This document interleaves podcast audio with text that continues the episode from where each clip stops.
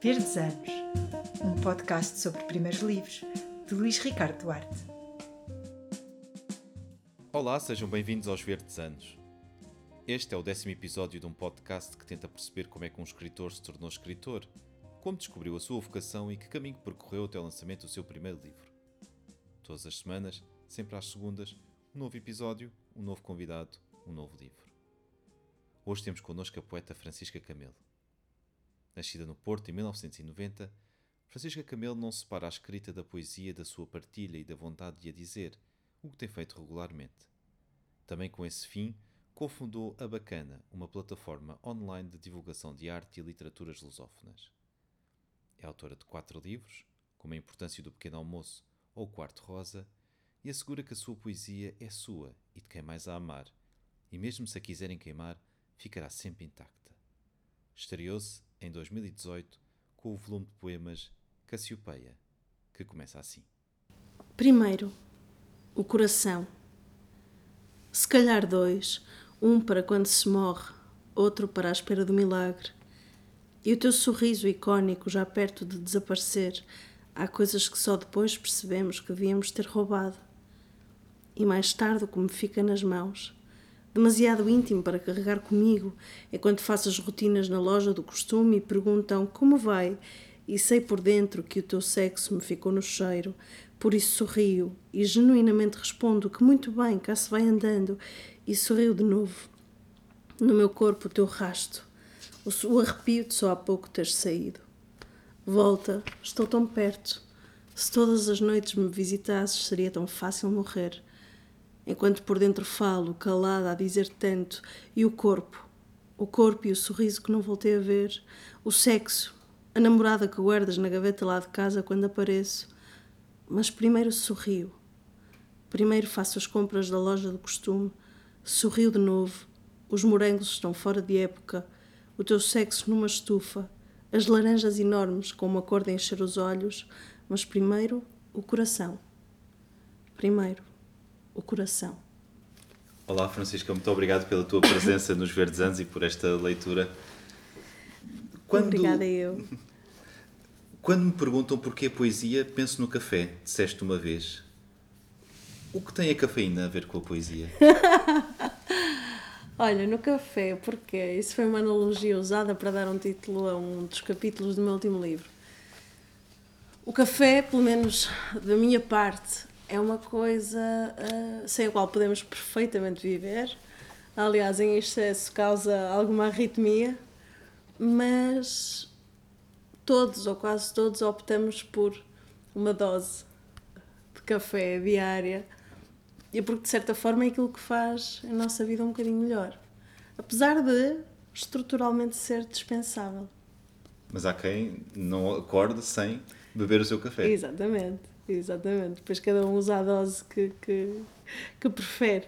Mas fiquei também com a sensação que às vezes este café pode ser curto, porque também disseste já que o bom dia é um dia que produz dois versos. Claro, a poesia é, é a poesia é da síntese. E eu digo isto tendo tendência para escrever poemas estupidamente longos. Mas, mas a verdade é que. Uh, uh, a poesia torna-se torna-se bolorenta quando diz ou tenta dizer mais do que o necessário. É curioso dizer teres poemas longos quando a tua avó te aconselhava a ser sucinta. Haverá algum diálogo com esse conselho ancestral? Por acaso não sei de onde é que isso vem. Minha avó dizia para ser sucinta de onde vem essa referência? Do, acabaste de, do texto que acabaste de. Do texto que acabei de ler? Olha, estás a ver, nem me lembro. Isto é uma coisa que me acontece. Eu tenho muito má memória. E às vezes não me lembro das minhas próprias coisas. Eh, genuinamente. É o que os jornalistas fazem normalmente aos autores, é confrontá-los com frases que disseram há não sei quanto tempo, ou nas entrelinhas, ou sem intenção. Sim, sim, sim. Mas a poesia eh, é essa companhia indispensável do teu dia a dia? Sim, sim, sim. Mesmo na leitura. Não... É muito difícil passar uma semana sem, sem ler um livro. E também sem escrever? Sim, também sem escrever.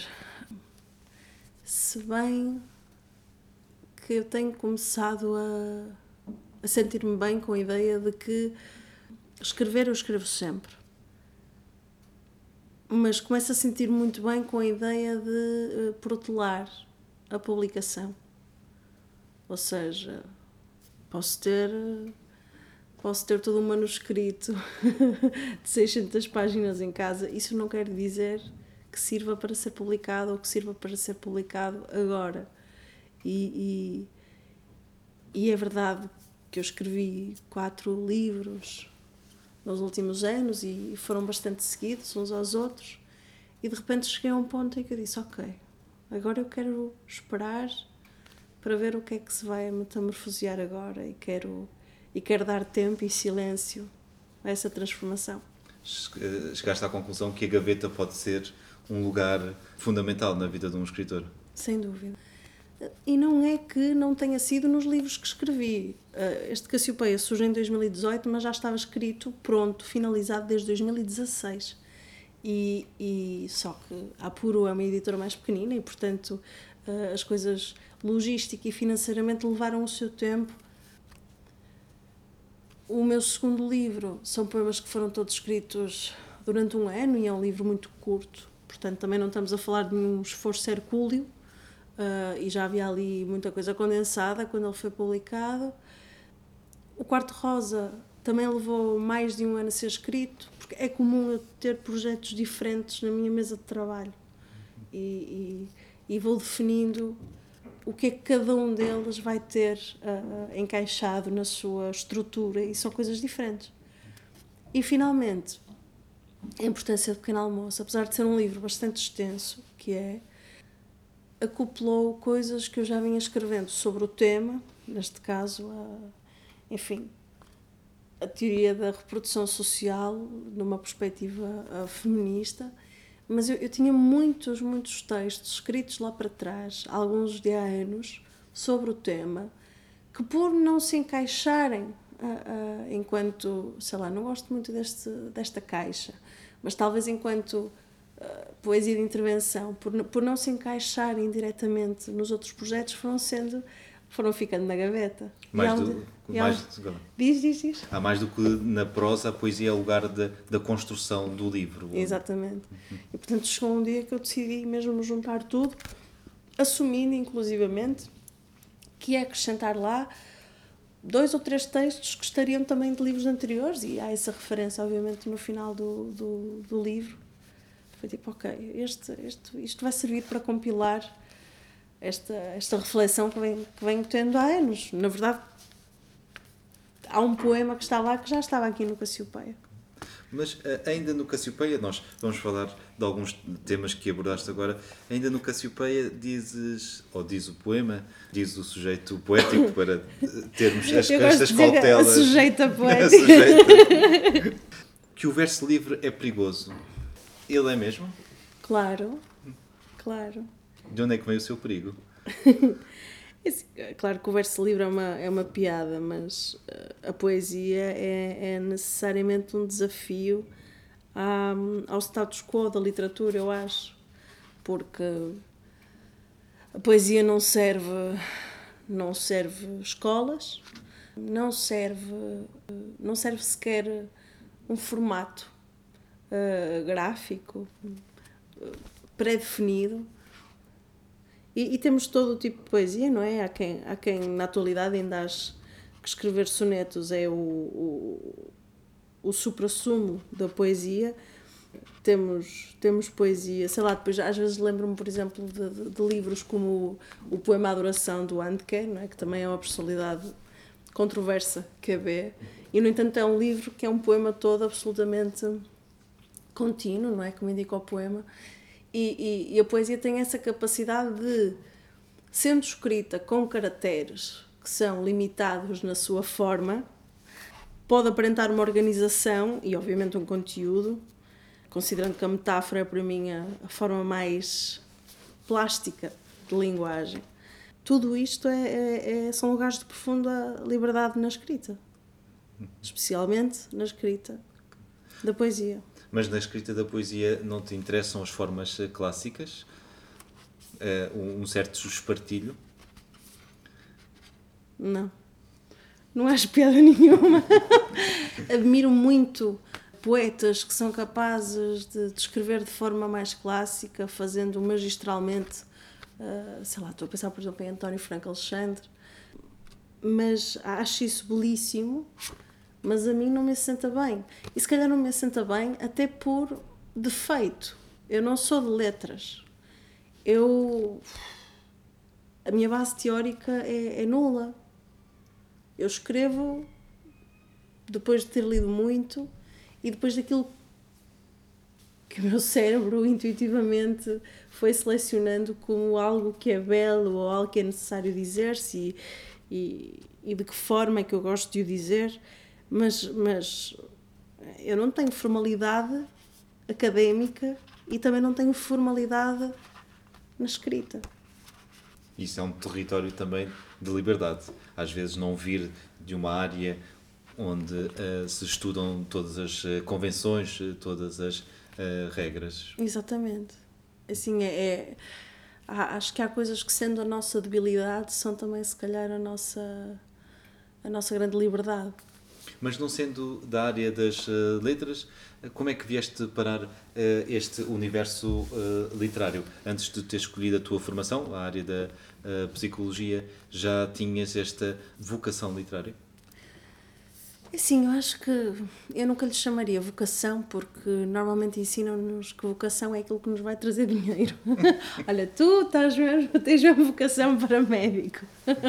é fácil, não é? Ninguém nos diz, olha, tu tens vocação para, para limpar mesas no shopping, certo? Ou seja, normalmente a ideia de vocação é uma coisa associada àquilo que nos é uh, uh, potencialmente benéfico a nível financeiro. Agora, sempre tive uma queda inata para a escrita, sim, desde miúda. Claro que ninguém me dizia que tinha vocação para isso, porque lá está, a escrever não, não dá dinheiro. Mas com o tempo, aquilo.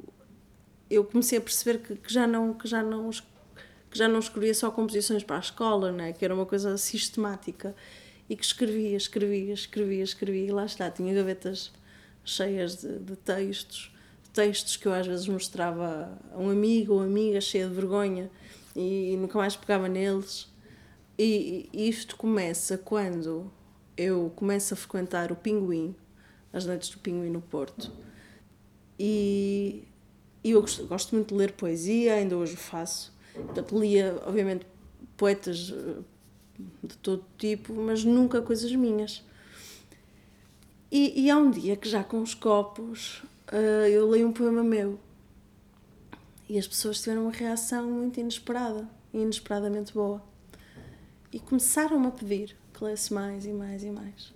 Tu, quando estavas a ler, se te lembras desse momento, conseguiste sentir que estavas a prender a atenção de, do, do, do, público? Fez algum silêncio? Na... Sim, sim, é isso. É... De repente, alguém para além do teu próprio ego valida a a importância do que estás a dizer. E, e essa sensação é muito forte quando estás a começar. E comecei a ler cada vez mais textos meus, até que um dia o Rui Speranjas, que, que é, é o grande dinamizador e dizarro das noites de poesia no Pinguim, e é também aqui o, o o editor da o editor da Apuro, não é? Porque na altura eu nem sabia que a Apuro, sabia que a Apuro era uma, era uma associação cultural, aliás eu cheguei a estar envolvida em, em festas de organização de, de, de ah, angariação de, de, de, fundos para trabalho com sem-abrigo, etc. A Apuro também tem esse, esse trabalho uh, social muito importante. Por acaso é curioso porque o nome uh, brinca tanto exatamente. com o apurar como uma situação de apuro. Eu creio que seja propositado. Enfim, e um dia o Rui diz: Ó oh, Francisca, nós gostávamos de, de te publicar. E aquilo apareceu-me assim muito. Foi muito surpreendente. E acedi ao pedido e. E apareceu o primeiro livro. Com os tais dois anos de, de delay. Como é que se eh, espera dois anos até o lançamento do, de um primeiro livro? São anos de ansiedade? Olha, na verdade, na altura não, porque isto coincidiu com o ano em que eu fui viver para Berlim. Portanto, estava demasiado ocupada, de certa forma, para, para me preocupar muito com isto. Mas entretanto, entretanto comecei a sentir que, considerando que o segundo livro, escrito em Berlim, já estava, já estava quase a terminar, aí sim achei que fazia sentido dar o projeto como, como finalizado.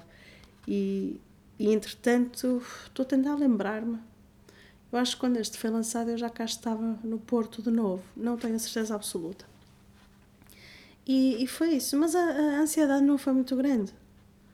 Uh, acho que era mais a vontade que tudo ficasse bonito, sabes? Que o livro ficasse um objeto bonito. E que acho que ficou. Sim, ficou. Mas uh, tentando recuar um pouco mais, uh, a, a, história de, de, como é que este livro surgiu, uh, já explicaste, está ligada à, à Pinguim, mas como é que é a história de começar da leitura para a, a, a, escrita. Dizes que a tua mente lia livros e talvez a tua vontade de ler mais tenha surgido aí. Sim, a minha mãe lia muito desde que eu era uh, muito pequena. O nosso ritual lá em casa não era, à noite não era ver televisão, era ler livros. Em voz alta? Também, também, também, mas, mas isso numa idade mais precoce. Depois quando eu me tornei capaz de ler, já era a minha mãe de um lado a ler o livro dela e eu do outro a ler o meu. E depois ela passava os livros dela e isso significa que eu já era grande, não é? uh, mas há um dia, a poesia em específico surge, e eu lembro perfeitamente. A minha mãe tinha uma coleção. Ah, pá, estou a tentar lembrar-me do nome da editora, tinha na ponta da língua. Há uma edição belíssima de uma coleção dos textos de Eugênio de Andrade. Uhum, uhum. Uh, são livros mais ou menos deste tamanho, com capa branca. Uhum. E eu um dia lá subi às estantes, que eram assim umas estantes com livros até ao teto, e, e pego, pego, eu era muito curiosa, eu lia tudo o que me pusesse à frente, literalmente tudo, e, e pego num livro qualquer e abro, e, e era um livro de poesia. E eu percebi que, que havia ali um universo que não existia na prosa. E o universo da poesia pareceu-me superiormente interessante aos outros porque não era não era direto, não era não era impositivo na imagem, não era tu no fundo olhavas para aquilo e imaginavas tudo o que quisesses. Eu achei isso maravilhoso. E de repente dei por mim a escrever uma espécie de cover daquele poema do Eugênio de Andrade, era um poema que falava sobre cavalos brancos, assim, um poema muito lírico, à lá Eugênio, e, e muito bem, mas de repente eu por mim a escrever uma espécie, uma tentativa de uma tentativa de igualar aquele poema de alguma forma. Há quem use a palavra imitação, há quem use a palavra pastiche, mas tu Isso. usas a palavra cover. Cover. Porque usavas as mesmas uh, palavras, usavas o mesmo espírito. Esse poema ainda existe, a minha, eu não sei onde é que ele está, mas a minha mãe guardou. E eu lá falava do cavalo branco e tal e tal. E eu estava eu estava a tentar refazer o poema, mas depois de só ter lido uma vez, assim, uma coisa. O que mostra um espírito bastante destemido. não era destemido, era só parvo, não é? Que eu tinha 8 anos.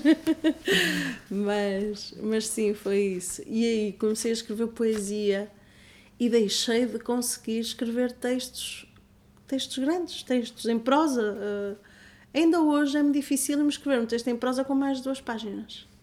É muito estranho. Não consigo fazer. Parece que algo que me puxa sempre para, para a metáfora, não sei explicar. Por isso nunca podes fazer uh, a ata da reunião de condomínio. não, essas eu, essas eu digo logo que não consigo, que tenho uma debilidade.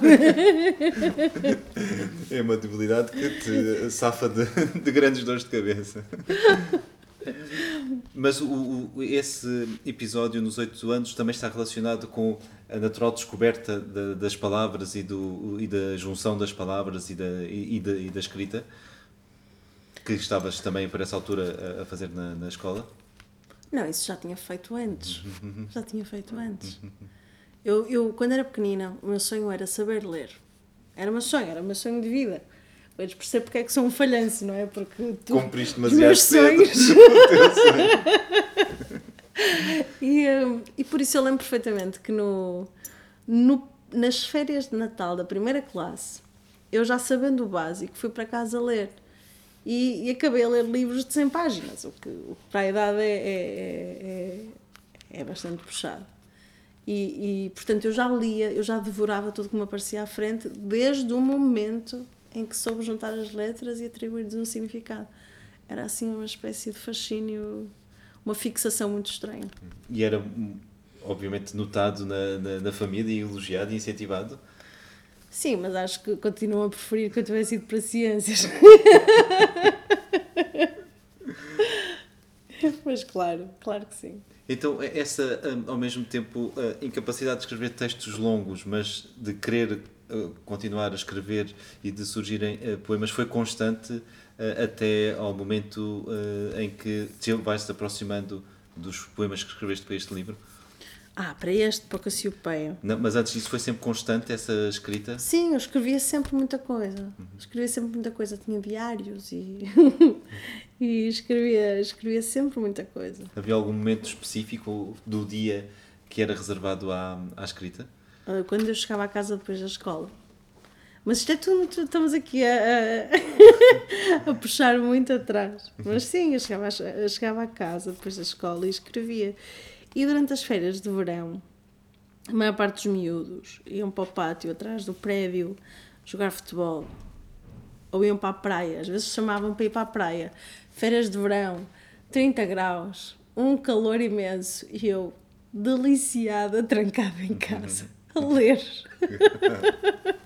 Nós, nós, estamos também a puxar atrás porque há sempre um mistério associado a quem tem uma prática artística, pode também ser uma prática científica, uma prática desportiva, mas a artística porque é um caminho que se faz eh, mais sozinho uh, do que em grupo, ainda que possa ser acompanhado por, por amigos e por uh, uh, partidas.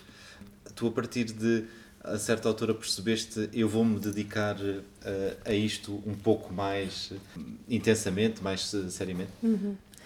Então, há aqui uma coisa engraçada foi meu professor muitos anos, o José Rui Teixeira, que é também poeta. Uh, aliás, o, saiu agora, agora há um, há um ano, não? Pela coleção do Walter Ugumem, uh, uma das antologias ou coleção de poemas é, é dele e é um poeta fabuloso. Ele foi meu professor. E, e eu, ele era a única pessoa, durante muito tempo, ele foi a única pessoa a quem eu mostrava o que escrevia. Porque é assim, entre a ideia de que tudo o que fazemos é uma porcaria e entre a ideia de que ninguém quer saber poesia para nada, é muito difícil no nosso nicho encontrar alguém que se interesse minimamente pelo assunto. E, e eu comecei a mostrar ao Zé Rui, na altura professor, não é? hoje em dia é o Zé Rui.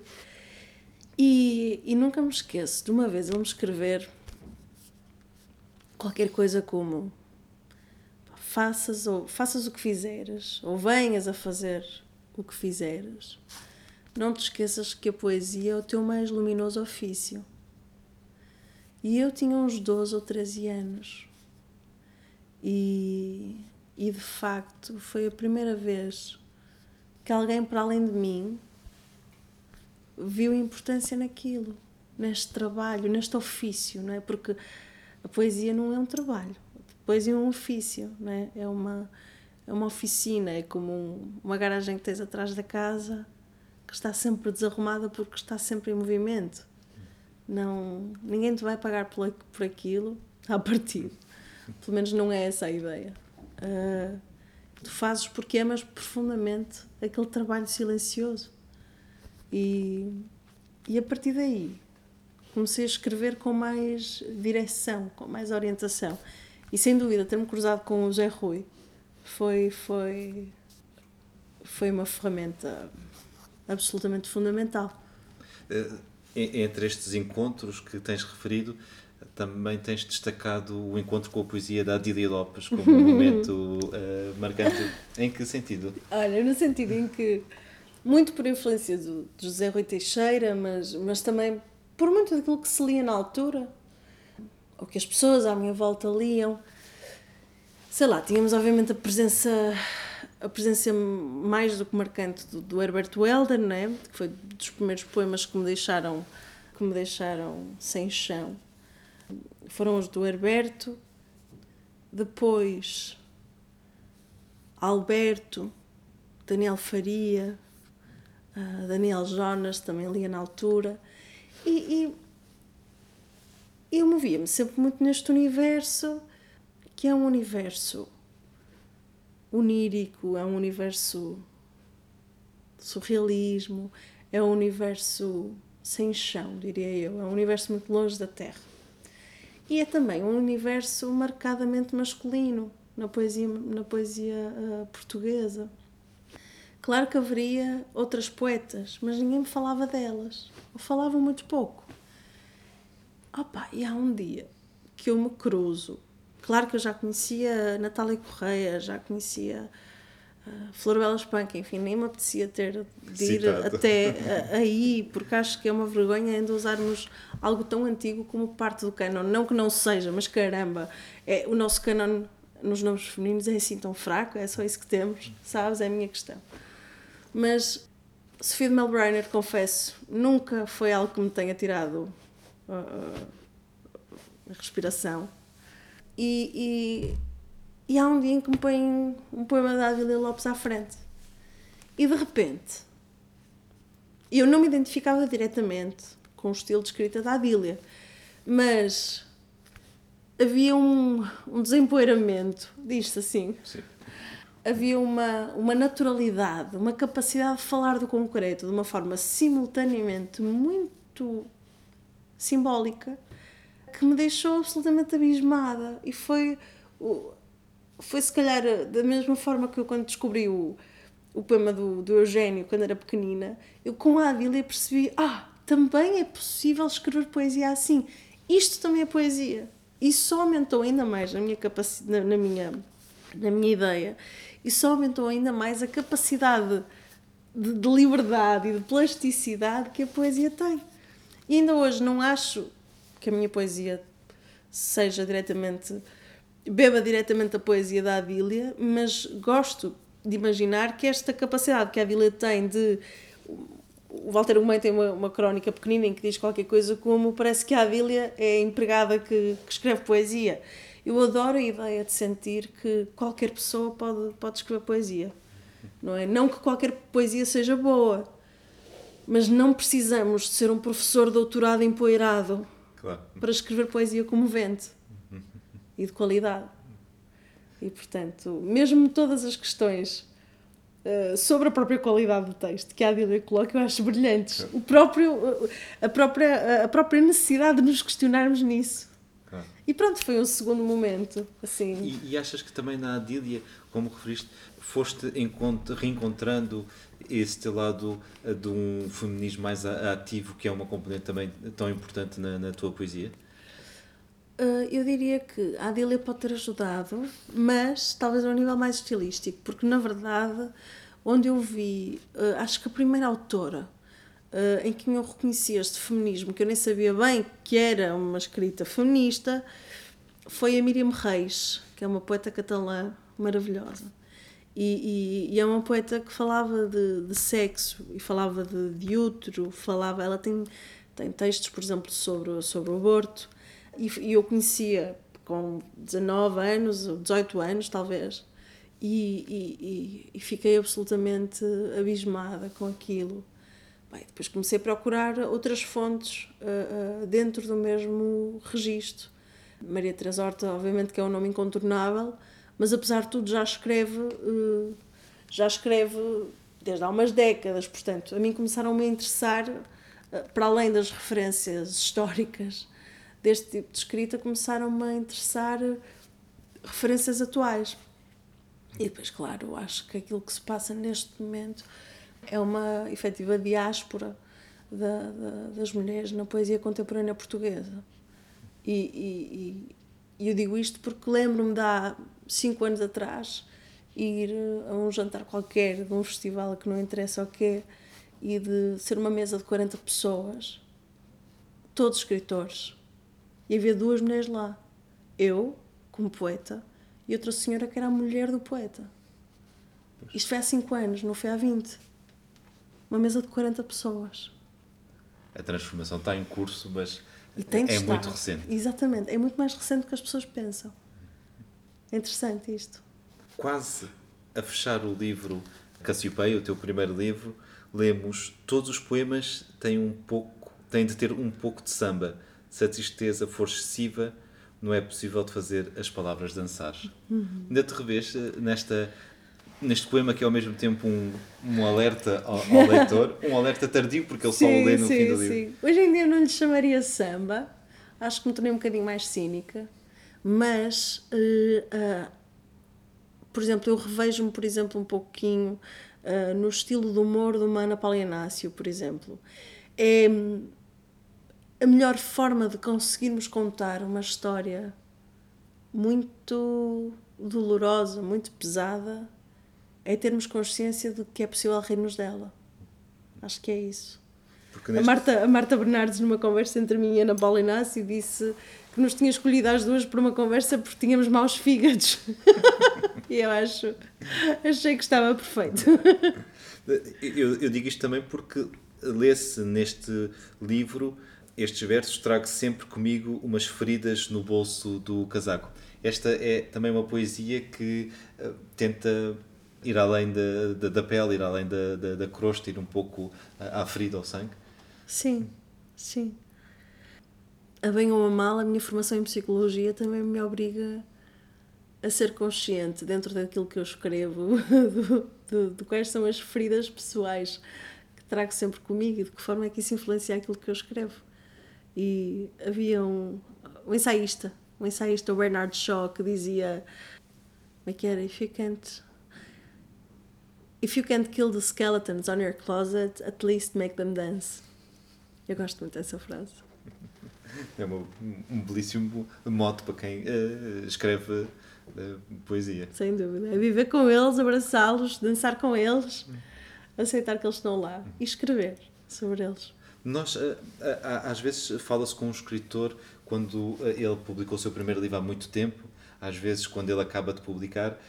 Eh, Tu publicaste o teu primeiro livro há quatro eh, anos. O que é que eh, ficou dele eh, na tua poesia mais recente? O que é que guardas como qualquer coisa que queres ainda explorar? Então, o que eu guardo é o que não fazer. Como é óbvio. Portanto, eu neste livro cometi um erro gravíssimo que foi misturar aqui poemas de, de, né, de verso livre, lá está, com poemas prosaicos. Erro crasso. Não havia aqui qualquer organização. Pelo menos hoje, hoje eu não vejo aqui qualquer organização válida. Tu lembras-te como é que Portanto- escolheste os poemas? Foi, foi... Ui, lembro muito vagamente, muito vagamente. Outra coisa, se eu hoje tivesse de escolher este livro, teria um décimo dos poemas que aqui estão. Ou seja, não seria um livro, provavelmente. Um livro de cerca de 50 páginas. Pronto, seria, seria uma plaquete, vá. Mas, mas acho que é sobretudo isso. Há uma coisa que este livro me deu, que é a consciência muito clara. Isto nem sempre aconteceu. Num livro, num dos quatro livros que publiquei.